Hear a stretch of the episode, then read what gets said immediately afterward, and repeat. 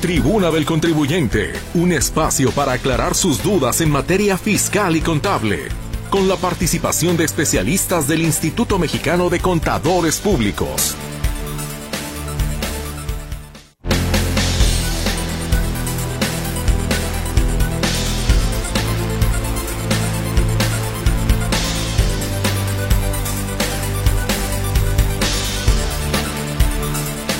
Muy buenas tardes, con el gusto de cada lunes le doy la bienvenida a este espacio, la tribuna del contribuyente, su tribuna, para que todas las dudas que tenga puedan ser despejadas gracias a nuestro equipo de contadores que cada semana están aquí con ustedes en este programa especializado en materia fiscal y contable. Les saludamos con mucho gusto también el equipo que desde esta cabina de Radio Metrópoli llevamos hasta usted esta transmisión y le atendemos, por supuesto, para que esto pueda fluir y se sienta usted atendido. En el caso de mi compañera Berenice Flores, quien le saluda y le atiende en las líneas telefónicas, que con mucho gusto ahora le recuerdo, 33 38 13 15 15 y 33 38 13 14 21. El WhatsApp y el Telegram, ya lo sabe usted también, están a sus órdenes. Un mismo número para ambas plataformas. Ese es el 3322 23 27 38. Sabe que le pido que sea tan gentil, por favor, de revisar su mensaje antes de enviarlo, que esté claro, que tenga la puntuación. Que si usted lo tiene claro al momento de leerlo, es la misma claridad con la que nosotros también lo vamos a leer y no haya ninguna fuga de eh, mala interpretación en un momento determinado para no responderle a usted algo que no sea lo que usted realmente necesita, lo que usted nos está planteando. Mi compañero Gerardo Huerta también esta tarde le saluda en el control de audio. Ante este micrófono su servidora Mercedes Altamirano y por supuesto que ya están los contadores más que puestos y dispuestos para desarrollar tema que es con lo que iniciamos, y posteriormente para darle a usted el servicio de asesoría. Contador Benjamín Luquín Robles, ¿cómo me le va? Muy buenas tardes. Hola Mercedes, ¿cómo están? Muy buenas tardes. Buenas tardes Juan Ramón Olagues, compañero y amigo.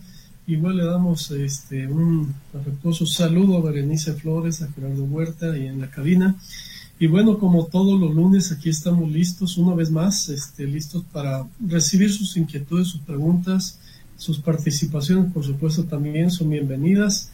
Y con ese gusto, pues estamos aquí en espera de que nos consulten y que nos hagan todas sus preguntas. Muchísimas gracias, señor contador Benjamín Luquín Robles, deseándole que tenga una gran semana y el mismo deseo, por supuesto, por el contador Juan Ramón Olagues. ¿Cómo está? Buenas tardes, bienvenido. Muy buenas tardes, licenciada María Mercedes Altamirano, don Benjamín Luquín, por lo mismo, buenas tardes.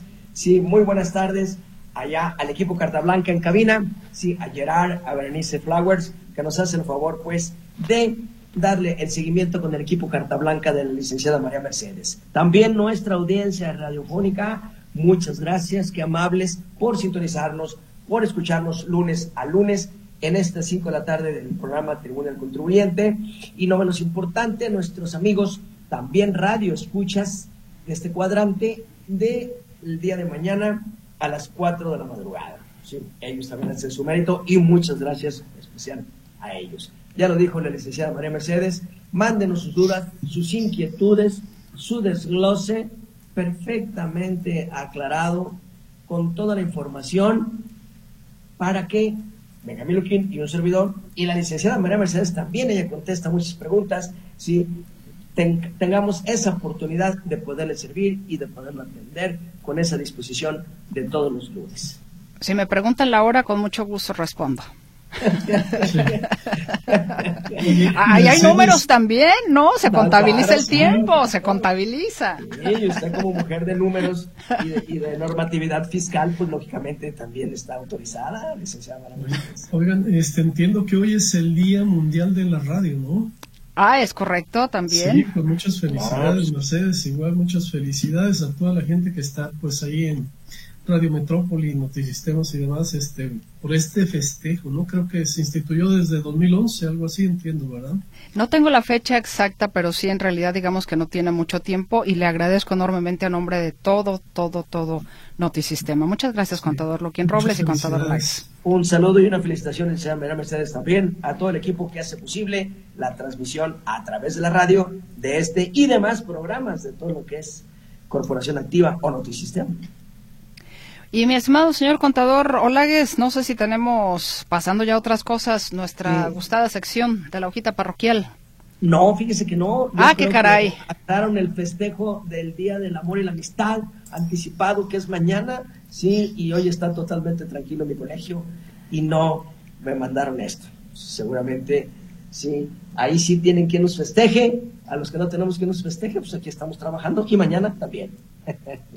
Y bueno, por cierto, quienes nos escucharán en la retransmisión del martes, pues esperamos que tengan un muy buen día de San Valentín, del amor y la amistad y por supuesto del 481 aniversario de nuestra ciudad que está también de manteles largos. Es, correcto, es correcto. Perfecto. Bueno, pues vamos entonces. El, el, día de hoy van a continuar los contadores. Ya les habíamos anticipado a nuestro auditorio que este es un tema, pues, largo. Eh, un tanto cuanto hasta complejo. Los puntos relevantes de la resolución miscelánea fiscal 2023. Ya son varios los lunes. Eh, ya perdí yo la cuenta. No sé, señor contador Olagues, a usted que le encanta andar llevando numeritos. Cinco para ser exactos. Ah, y con, y con la retransmisión de la semana pasada del domingo prolongado son seis. Perfecto. Bueno, pues entonces será el tema a continuar en esta ocasión también para que esté usted muy al pendiente de lo que en esta ocasión nos compartan ambos contadores, el contador Luquín y el contador Olagues, y por supuesto, como le digo, la sección de preguntas y respuestas. Vamos a ir a una pausa y regresamos entonces para entrar ya con la continuación de este tema. Se lo recuerdo, puntos relevantes de la resolución miscelánea fiscal 2023.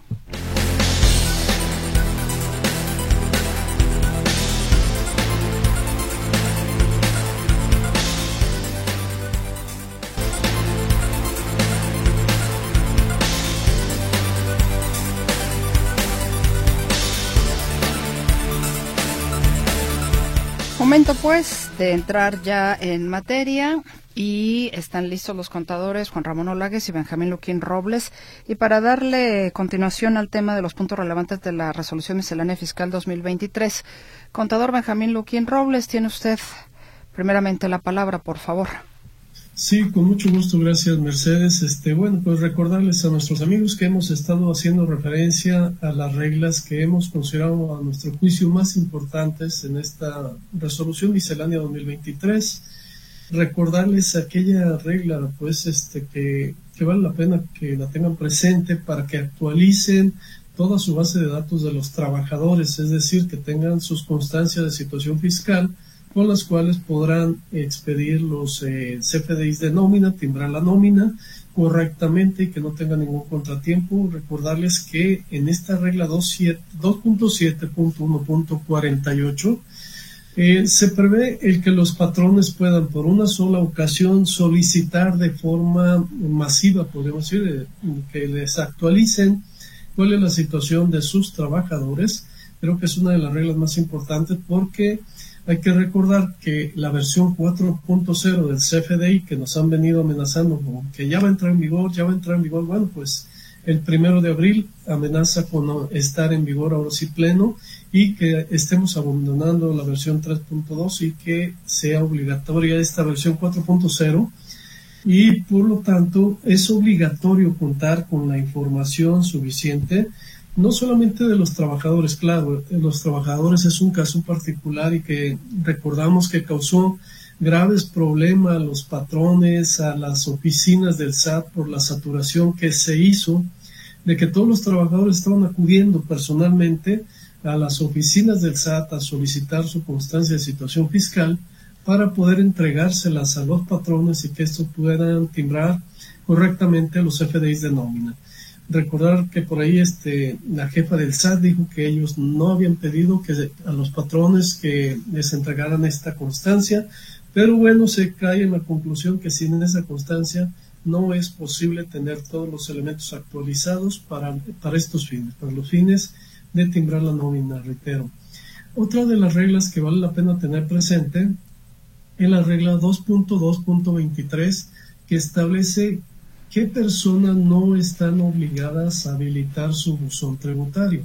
Aquí hemos dicho ya en reiteradas ocasiones que sugerimos que todo mundo ah, eh, actualice y tenga su buzón tributario, que no está por demás que así sea.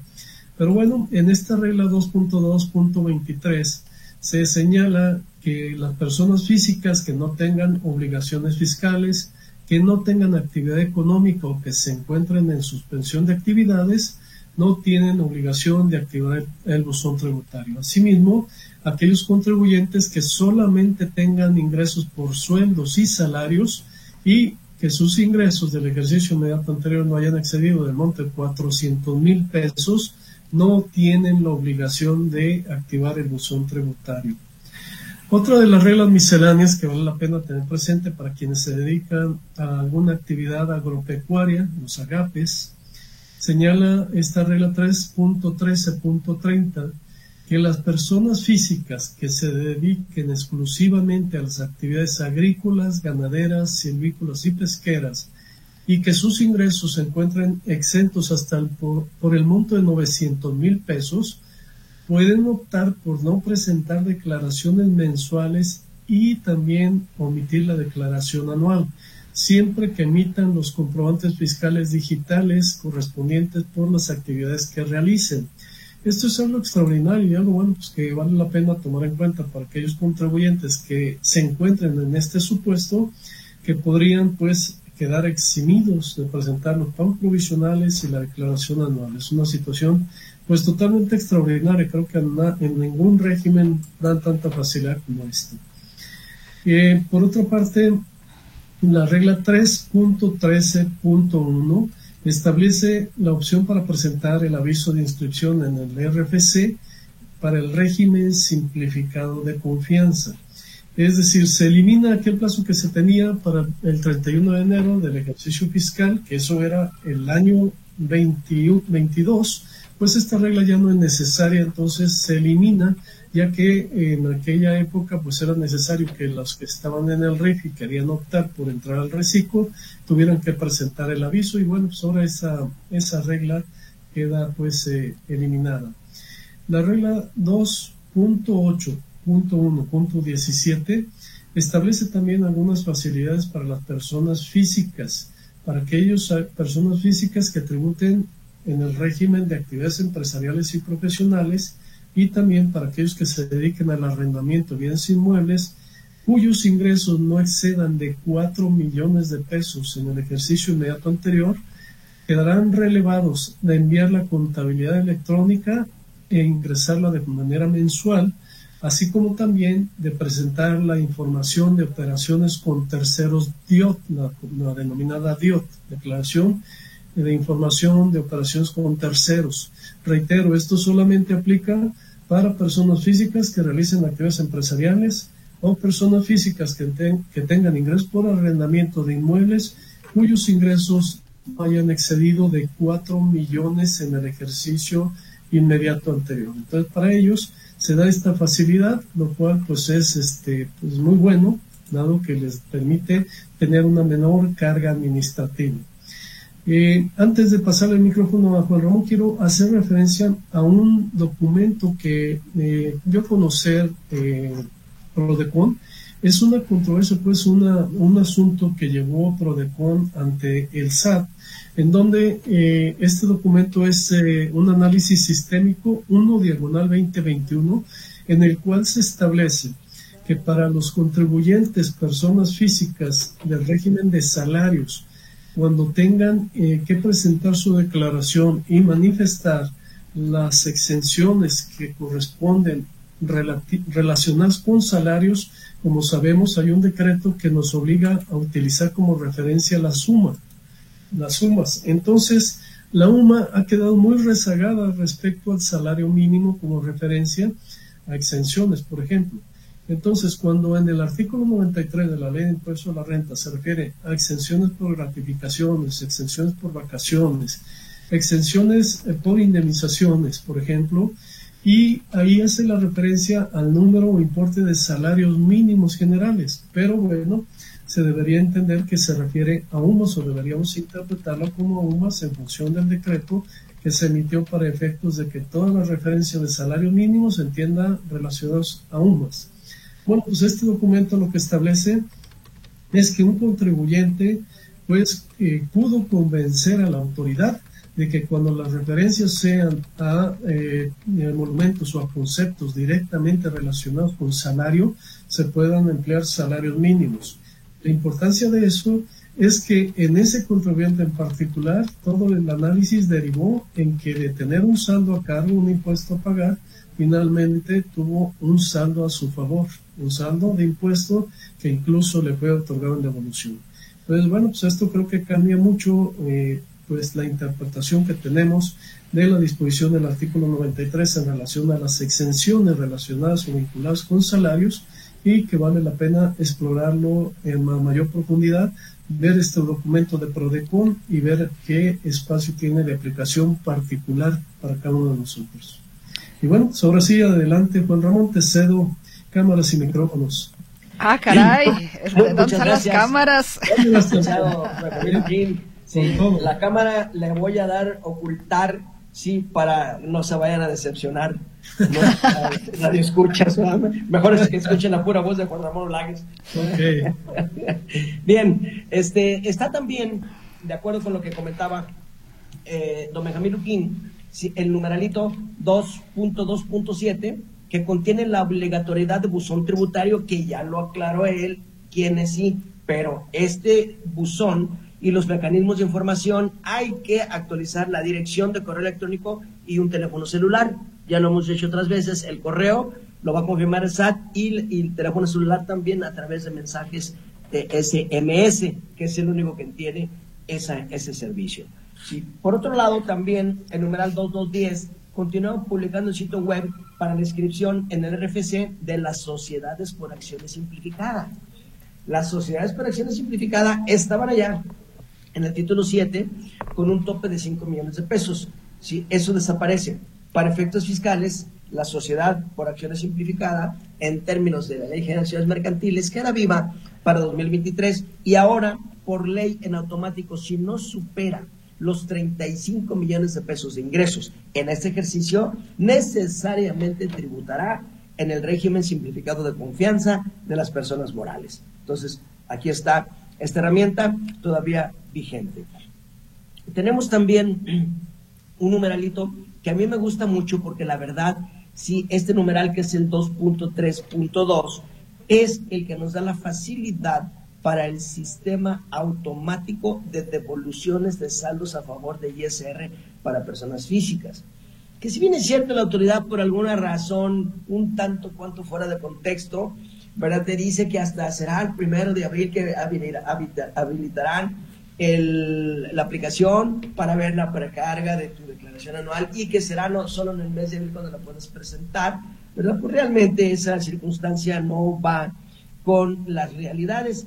Sin embargo, el sistema automático de devoluciones de salud a favor prevalece para 2023. Brevemente, ¿en qué consiste? Devoluciones de más de 10 mil hasta 150 mil pesos. Que en la declaración anual tengan ese saldo a favor. Se cruce el recuadro de devolución. Se ponga un número de cuenta bancaria a nombre del titular que esté activa esta cuenta bancaria y que el, la declaración haya sido presentada en tiempo, es decir, a más tardar el 30 de abril.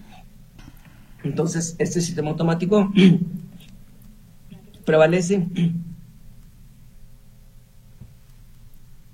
Señor contador. Para, para 2023. Sí, correcto. El numeral 2310, sí, eh, se amplía para 2023 la posibilidad de la compensación universal contra otros impuestos. Ya este numeralito 2310 ha venido año con año solo por los saldos a favor hasta el 31 de diciembre del 2018 por lo que válidamente un contribuyente que tenga saldos a favor de IVA al 30 de diciembre de 18 podrá compensarlo contra renta, contra ISAN, contra IEPS o cualquier otro impuesto, solo con esas eh, pues limitantes y con esos saldos a favor al 31 de diciembre de 2018.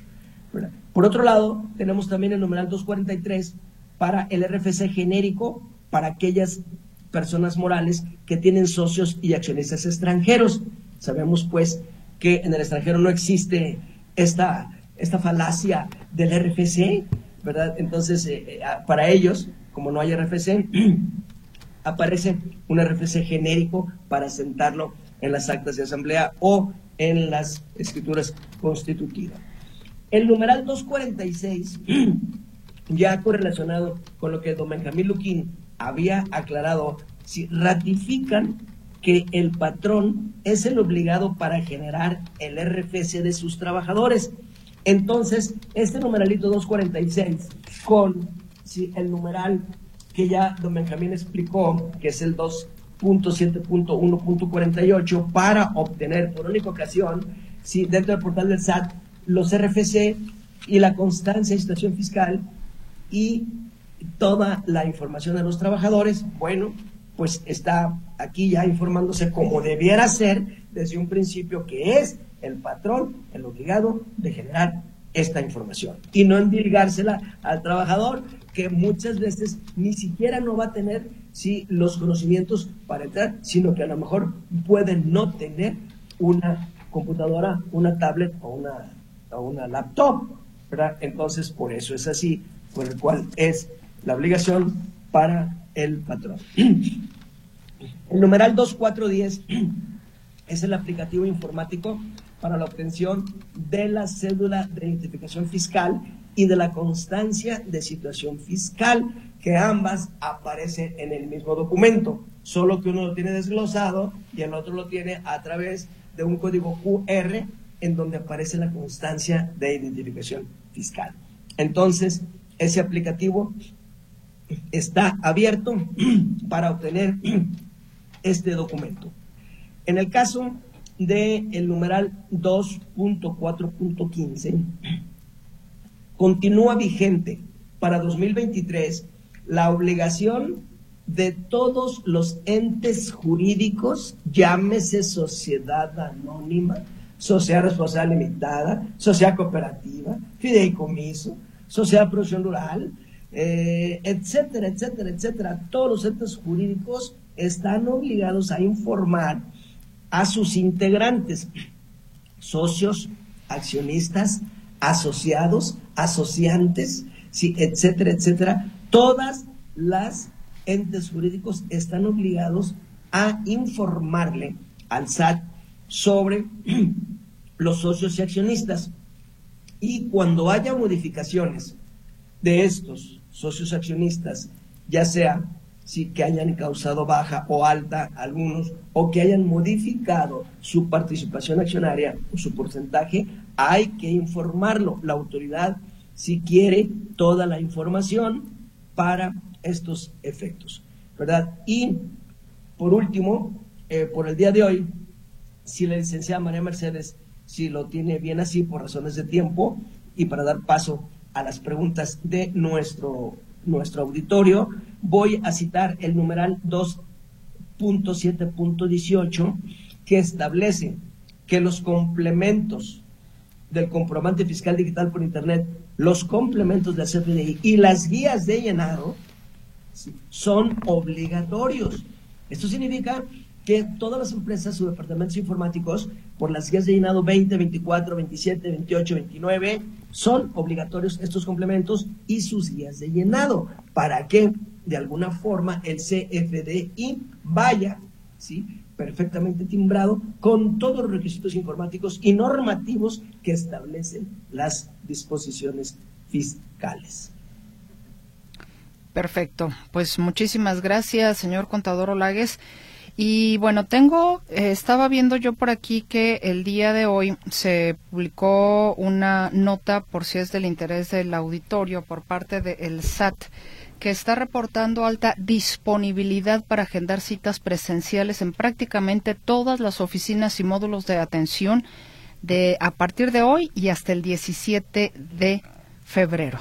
Entonces, bueno, por si a alguien le sirve, necesita hacer algún trámite, necesita agendar cita, bueno, pues dice el SAT que prácticamente en todo el país tiene disponibilidad alta. Recordemos que a principios de este año, y ya se informaba también en este espacio, que el SAT puso en marcha el semáforo de citas que funciona a través de colores que definen la disponibilidad de espacios. Este semáforo aplica para todas las oficinas y la información se renueva cada lunes. Y el SAT también hace énfasis el día de hoy, o recuerda en todo caso, que los trámites son gratuitos, por lo que en caso de que intenten vender una cita, los usuarios deben denunciar o le quieren vender, pues si alguna cita, algún servicio o algo, debe denunciarlo al SAT. Me pareció importante pues remarcarlo también en este espacio, señores contadores. Muy buena noticia, licenciada María Mercedes, muchas gracias, porque tuvimos tres años, de marzo de 2020, casi prácticamente al mes que entra, con el problema del clamor de las citas. Exacto. Entonces, qué bueno que ya se hace esta aclaración, que ya la había hecho también sí, la administradora general de servicios del contribuyente, Andrea Hernández, referente de que se llegaron a tener casi dos millones de pendientes de rezago de citas por las razones que ya hemos comentado aquí. Qué bueno que ya está abierto y que nuestra audiencia que nos está escuchando, si va o requiere algún trámite, pues entre y haga su cita y debe estar disponible. Vamos a ir a la pausa comercial y regresamos ya con la participación de nuestro auditorio, que por lo que estoy viendo aquí es basta y no queremos que nadie se quede sin respuesta.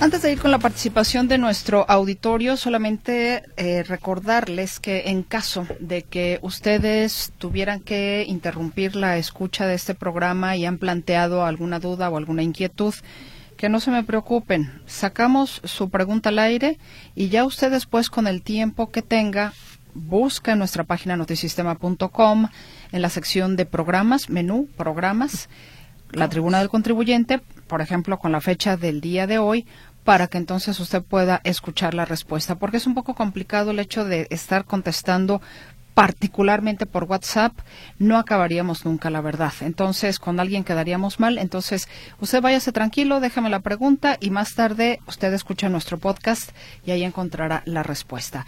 Nos vamos rapidito justamente para que no tengamos nadie que se nos quede fuera, que nadie, que nadie se quede sin respuesta. Nos dicen, buenas tardes, tributo en el RIF por medio de buzón tributario, una invitación a pagar el ISR retenido por salarios. Al revisar las declaraciones observo que en el apartado ISR retenido por salarios todo aparece en ceros. Al preguntarle al contador, días después me señala que presento una complementaria poniendo la cantidad del ISR retenido y en subsidio al empleo misma cantidad, dando como cantidad a pagar cero. Por lo anterior tengo dos preguntas. Primera, ¿Es correcto lo que hizo el contador, dado que la corrección se hizo después de ser notificado? ¿O tengo que pagar? ¿Me pueden dar el fundamento legal? Bueno, primero que nada, creo que lo que le llegó, eh, lo más probable es que sea una carta de invitación. Si es una carta de invitación, pues no tiene el efecto de un requerimiento, es decir, no tiene que pagar una multa, una sanción, este, eh, no tiene castigo. Eh, que cheque bien el documento. Si este es un requerimiento, bueno, este requerimiento surte efectos al día siguiente, es decir, al día siguiente que fue notificado. Si lo, si lo cumple exactamente al día siguiente, tampoco estaría en la situación de multa, porque entraría, es decir, estaría corriendo efectos a partir del día siguiente que se ha notificado, dos días después.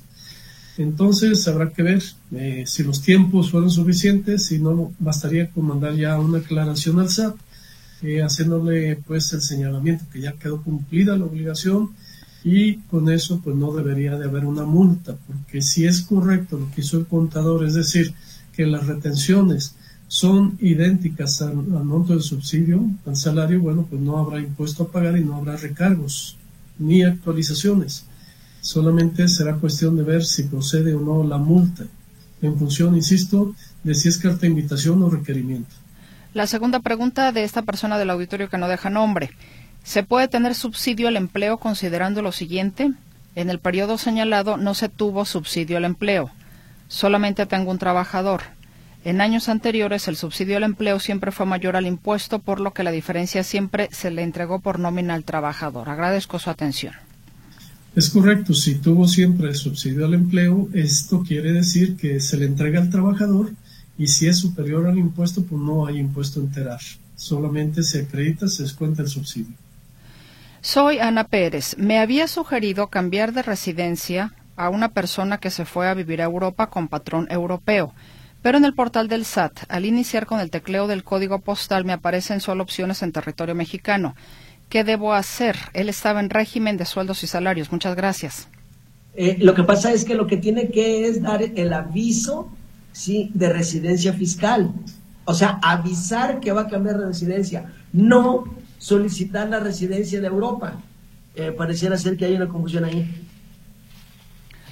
Buenas tardes. ¿Cuáles informativas se presentan este 15 de febrero de Información 2022? Mario García, saludos. Bueno, hay que presentar la informativa de eh, créditos que se van a hacer deducibles, ¿sí? si es el caso que se vayan a hacer deducibles algunos créditos por incobrables, a más tardar el 15 de febrero. Eh, ¿Qué otra declaración este, informativa? La declaración informativa múltiple, pero esta eh, creo que está... Es mensual. Es mensual, exacto. Es mensual. Sí, sería la declaración informativa de las personas morales con fines lucrativos, también sería otra, ¿verdad? Que es al 15, al 15 de, de, septiembre, ¿verdad? Y, al, y perdón, al 15 de febrero. y al 28 de febrero la eh, actualización del cálculo de la prima de riesgo del Seguro Social. Sí, correcto, Seguro Social. Pregunta, ¿para qué sirve mi e-firma que obtengo en que obtengo en oficina del SAT? Soy solo un empleado. Saludos, soy Gabriel Figueroa. Saludos, señor Figueroa. Esa e-firma es una identificación personal para que cualquier movimiento, consulta o aclaración con la autoridad la va a necesitar para tener la comunicación con la oficina del SAT. Para nuestra audiencia y para nuestro radio escucha, la e-firma es lo que antes era la firma autógrafa, como usted firma con la pluma atómica o firmaba, la e-firma ahora es la firma digital y tiene la misma validez probatoria. Felicidades a los contadores por sus valiosas aportaciones. Con la siguiente duda, dos personas físicas van a llevar a cabo actividad empresarial mediante la copropiedad. Se busca juntar el dinero en una sola cuenta bancaria para facilitar las compras. ¿Cómo se puede llevar a cabo el movimiento para que no le genere ingreso a la persona que recibirá el dinero y será el representante de la copropiedad? ¿O cuál sería la mejor manera de juntar los recursos y hacer los movimientos para evitar se considere como ingreso? Y al repartir las utilidades, ¿se debe generar algún comprobante o solo con la, o solo con la transferencia suficiente? Muchas gracias, Victoria. Mire, Victoria, en el caso de la copropiedad, si bien es cierto que hay la obligatoriedad de de establecer en qué porcentajes alícuotas está la copropiedad y el representante común es el que responderá y tiene la responsabilidad solidaria de calcular los impuestos y enterarlos. Pero nosotros le sugerimos que los dineros de la copropiedad, vamos pensando si María Mercedes y Benjamín Luquín son dueños del edificio de corporación activa. Ah, pues entonces es una 50-50. Si la renta es de 100, sí que la licenciada María Mercedes en su cuenta recibe los 50 y en la cuenta bancaria de don Benjamín tiene los otros 50. ¿verdad? Porque en el final final tienen la obligación de presentar declaración anual al cierre del ejercicio por su 50% cada uno. ¿sí? Y por otro lado, eh, si estuviera grabado por IVA, el representante común es el encargado de expedir el CFDI, sí, por cuenta de la copropiedad, y él es el encargado de recibir el IVA en su cuenta bancaria y pagar la totalidad del IVA si por cuenta de la copropiedad.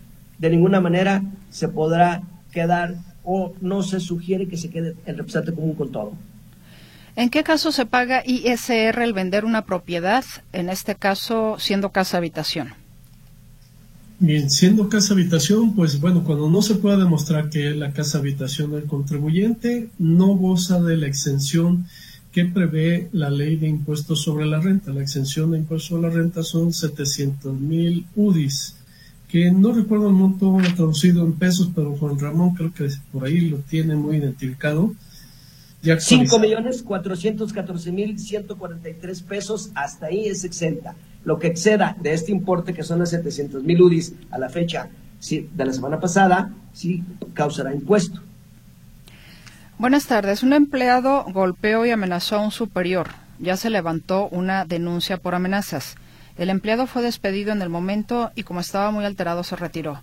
Ahora está llevando un citatorio de conciliación. ¿Y qué debemos pagarles si el despido es justificado? Eh, mañana esta pregunta será con la ley en la mano, sí, porque es prácticamente de la ley federal de trabajo de despidos con responsabilidad o sin responsabilidad para el patrón. Soy jubilado por el IMSS. ¿Debo hacer declaración en abril? Pregunta Daniel Chavarín.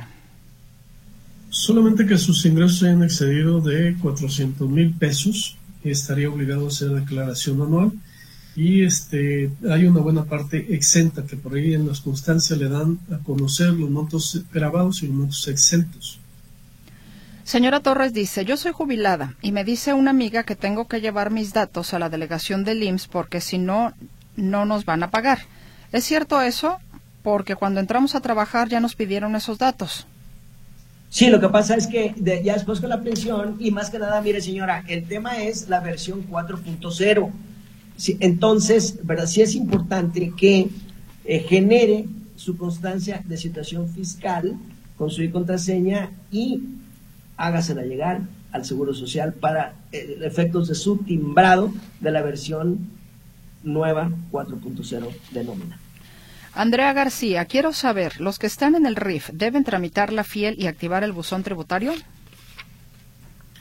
Eh, ya decíamos que si sus ingresos no excedieron de 400 mil pesos, estaría eximido de activar el, buzón tributario. Pero insisto, eh, sugerimos que en todos los casos lo activen para efecto de tener cualquier comunicación con la autoridad.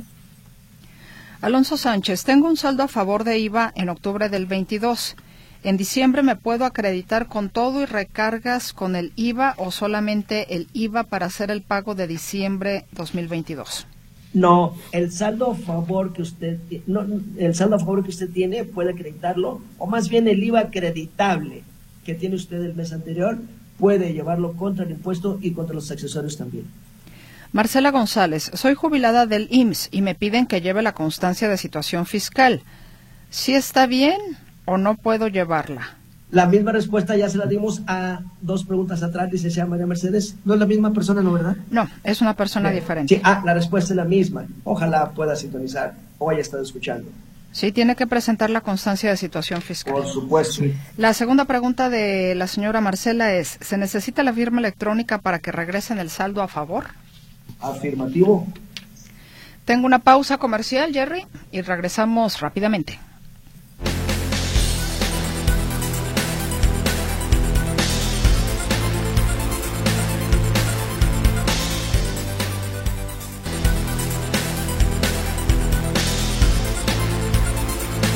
Más preguntas, más inquietudes para los contadores. Eh, nos dicen, una persona física de reciclo obtiene sus ingresos en efectivo del público en general, pero durante el mes en curso se va depositando dichos ingresos a su cuenta bancaria para de dicha cuenta hacer sus pagos a proveedores, etcétera, y a fin de mes se hace factura global de dichos ingresos recibidos durante el mes.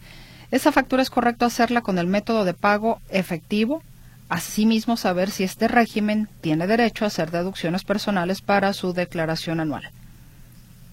La primera pregunta, este, efectivamente, debe ponerle si forma de pago efectivo, aunque me va a depositar efectivo y es una factura global de ventas globales. Y en relación a su segunda pregunta, no puede hacer deducciones. El régimen simplificado de confianza para las personas físicas no permite deducciones. Creo que preguntó deducciones personales. Perdón. Ah, perdón. Perdón, si se trata de deducciones personales. Dijo deducciones personales, ¿cierto? Eh, hacer sus pagos sobre. Ah, Dios de mi vida. Final. Si esa fue la pregunta. Sí, personales. Sí, sí. puede hacer las deducciones personales en su declaración anual, sí. A esa sí tiene derecho, correcto. A ver, escuchamos rápidamente este audio, por favor, Jerry. Mercedes, oiga, soy el señor Enrique. Lo que pasa es que le quería hacer una pregunta a los contadores si, si el Infonavit, este, cada año tengo una casa pues, pero cada año me, obvio me sube, ¿no? El, la cuota. pero sube de acuerdo a lo que gana uno, o si le aumentan a uno, o sube de acuerdo al salario mínimo, ¿cómo está ahí? Y otra pregunta, si yo gano dos mil, tres mil... Acá no se escucha, no se. Perdón, tres mil doscientos cincuenta a la semana, ¿cuánto me tiene que rebajar el seguro de, de, de, esa, de ese salario, de ese sueldo? Por favor, si me, me gustaría que me, que me lo dijera y por favor, si me hiciera favor de mandármelo por, Está muy, por muy WhatsApp, bajo. la respuesta. Está muy bajo, el- a- el- el- no sé si usted... sí. Es la pregunta que ya habían escuchado. Ah, correcto. Sí, la pregunta era que en el caso de Infonavit, Ajá. las retenciones que le hacen, ¿verdad? Tiene que acudir al Infonavit, señor Enrique, a eh, reestructurar su préstamo para que le sea una retención inferior. Esa fue la primera pregunta. Y la otra, eh, mm, ¿cuál El cálculo de seguro social. Ah, el cálculo de seguro Nos social. decía que tiene una percepción de tres mil y algo de pesos y preguntaba que cuál sería la retención que correspondería a ese monto, tres mil pesos semanales. Bueno, pues creo que se requiere pues un poco más de información, el cálculo pues no podríamos así como estimarlo tan fácilmente, pero bueno, este creo que no sería más de un 10% aproximadamente. Sin embargo, su patrón se lo puede dar ahí en el recibo de nómina, timbrado. Exacto, en el recibo de nómina él lo puede ver y lo puede checar con el contador. Una persona física de Recico tiene un taller de tapicería y vende un vehículo personal, camioneta Mazda, cinco pasajeros, adquirida en 360 mil pesos, y la agencia me la comprará en 279 mil. Le expide una factura a la agencia por los 279 mil. Mi duda es, ¿debo pagar el 1% de ingresos por reciclo de ISR por ser un ingreso? ¿O cómo sería su manejo fiscal ante el SAT, Jaime Márquez? Entendimos por parte de Jaime Márquez, licenciada, que esa, esa camioneta no está dentro del balance de la actividad empresarial. ¿Verdad? Por lo tanto, no hay obligatoriedad de expedir factura de la actividad empresarial, de por fuera que endose la factura que tiene. Si fue así como lo entendimos. Sí.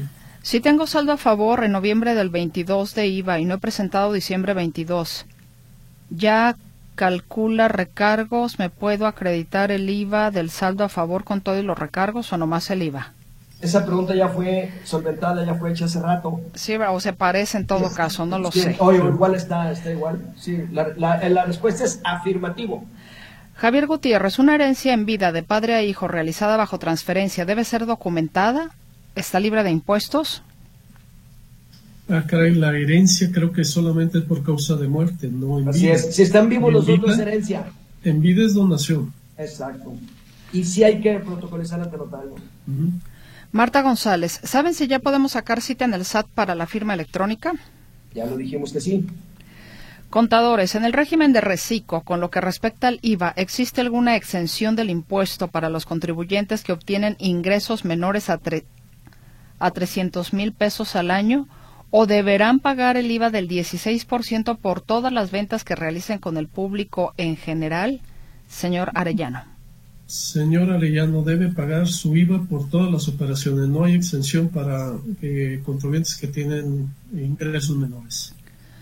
¿Cuándo publicaron estas disposiciones en el DOF, señor Suárez? ¿Cuáles disposiciones? No, ¿Las que acabamos de hacer, resolución miscelánea o me, no sé. O, al- o- El reciclo, pues, bueno, ahora sí nos quedamos. Sí, si es del sería 27 reciclo, si es resolución miscelánea 27 de diciembre, edición vespertina. Sí es resolución miscelánea fiscal, pero a lo mejor vuélvenos a hablar a ver si estamos hablando de otra cosa. Oscar Rosete, soy su radioescucha gracias a mi papá Franco. Saludos amigos, muchas gracias igualmente. Nos dice, soy asalariado y tengo cinco años sin hacer declaraciones en la página del SAT. ¿Puedo ponerme al corriente? No tengo ningún otro ingreso. Oscar Rosete.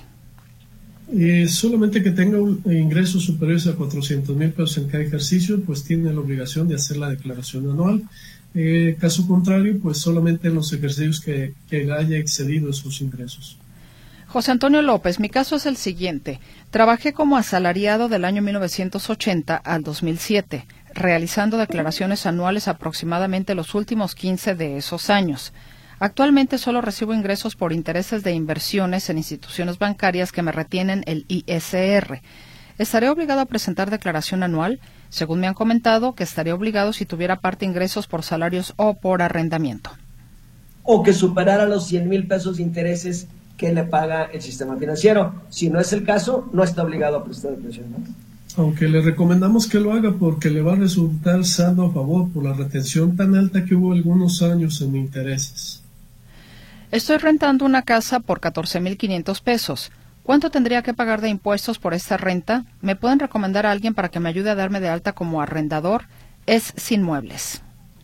33 36 29 74 45, ahí le pueden brindar la asesoría. ¿Lo repite, por favor? 33 36 29 74 45, sí, ahí con gusto le asesorarán. Me, soy persona física, venta de fruta fresca, régimen reciclo. Tengo trabajadores cuyo sueldo es SMG. Timbro las nóminas en la página del SAT en mis cuentas, pero a partir de este año en automático en el cálculo de ISR a retener en la nómina, se dice que los SMG no debe de haber retención de impuestos. Sin embargo, en el citado cálculo que hace el propio sistema del SAT, sí da a retener impuesto a cargo. ¿Se debe de enterar ese impuesto retenido a los trabajadores o qué me sugieren hacer? Gracias por la orientación, señor Reynoso.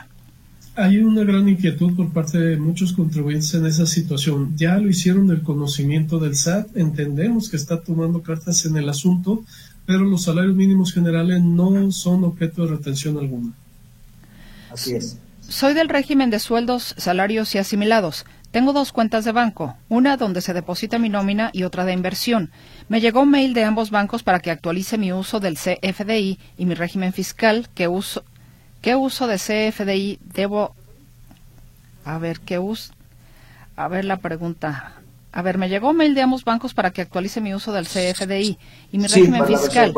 ¿Qué uso de CFDI debo indicar de favor? Presento declaración anual por sueldos y salarios. Saludos, Sara.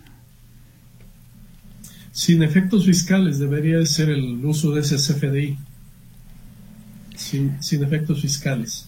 Sergio García, envié aviso de actualización de situación fiscal de régimen de actividad empresarial y profesional a Recico, pero en constancia aparece como fecha de inicio de Recico 31 de diciembre de 2022 y no supe si se puede ingresar alguna poner fecha de inicio 1 de enero de 2023. La constancia de situación fiscal, imprímala y qué dice. Ojalá nos pueda volver a llamar. Eh, saludos a los contadores, gracias por tenernos actualizados. Nos dicen, hola, buenas tardes, estoy dentro del portal para citas. Si no hay citas, no, bueno. Pues, eh, y fue una nota de hoy del SAT. Bueno. Y es una vacilada. Jorge López les manda saludos y dice, tributo como persona física en el régimen de actividades empresariales y profesionales. ¿Puedo cambiarme reciclo a partir de febrero de este año? No. debió haber hecho el cambio en enero. Se puede haberlo hecho en enero. Aquí lo estuvimos pues señalando, este, su oportunidad era hasta el 31 de enero. Es correcto. Y aquí otra persona nos dice que no hay citas en el SAT, está en el portal. Bueno. Eh, Vamos buscando otra, otra hora, a lo mejor saldrá hoy, pero ya saldrá las de mañana. Ok, Adriana Mercado, yo tengo cuatro años con 80 mil pesos en Banamex. Esto es parte de mi liquidación en una empresa. Tengo ese dinero con disponibilidad en cajero automático. ¿Tendré algún problema con el SAT por tener esa cantidad en el banco? Como dato adicional, sí le doy movimiento a la cuenta, sacando y depositando la cuenta. No tiene ningún problema ya que tiene probado el origen del recurso y sí, que le dé movimiento para efectos de que no lo consideren como una cuenta que no tiene movimiento, si se la puedan eh, pues este cancelar. Mi hermano trabaja de Uber y al parecer no ha declarado desde 2017. ¿Cómo le puede hacer o con quién puede acudir María Velasco? Pues en principio que vaya al SAT, ¿verdad? Y se acerque para que le regularicen todas esas circunstancias. Si no, pues que vaya a Prodecon. María de la Luz Gutiérrez, mi hermana compró una casa, ya estaba vendida. Se arreglaron las dos personas y llegaron a un acuerdo, por lo cual le dieron solo 100 mil pesos. Ella utilizó el dinero solo para gastos. ¿Tiene que pagar impuestos por esa venta y también se tiene que hacer declaración de la venta de la casa? Eh, quien tiene que declarar es quien aparecía como propietario de la casa. Sí, si ella era copropietaria y es parte de los eh, vendedores, pues debe declarar la parte proporcional que le corresponde. Ana Pérez que preguntaba el tema de una persona que se fue a vivir a Europa. Sí, dice, la que buscaba el cambio de residencia fiscal. Ajá, dice, en, entonces, ¿el cambio de residencia fiscal es escrito libre? Porque al hacerlo en el portal del SAT no me permite datos extranjeros. Ya no vivo en territorio nacional, no tengo ingresos de México ni de patrón mexicano. Sí, avíselo por buzón tributario, el cambio de residencia. Si tengo prima mínima, 50 mil pesos, no hubo accidentes de trabajo en 2022 y de otra persona que amplió casa habitación en el primero de junio del 2022 y dio de alta un albañil y un peón ese día, ¿tienen que presentar prima de riesgo IMSS? ¿Cuál es el fundamento? Ahora le sugerimos que escuche el programa de seguridad social que es los jueves en Mercedes. Martes y jueves. Martes y jueves. Y que lo consulte ahí para que sea más precisa la respuesta. Se nos terminó el tiempo. Muchas gracias al auditorio. Una disculpa para quienes ya no se les pudo dar respuesta. Señores contadores, hasta la próxima. Un fuerte abrazo para ambos. Muy gentiles. Gracias por la invitación. Buenas tardes. Buenas tardes. Y a usted, como siempre, gracias por su atención. Hasta el próximo lunes en una emisión más de la Tribuna del Contribuyente.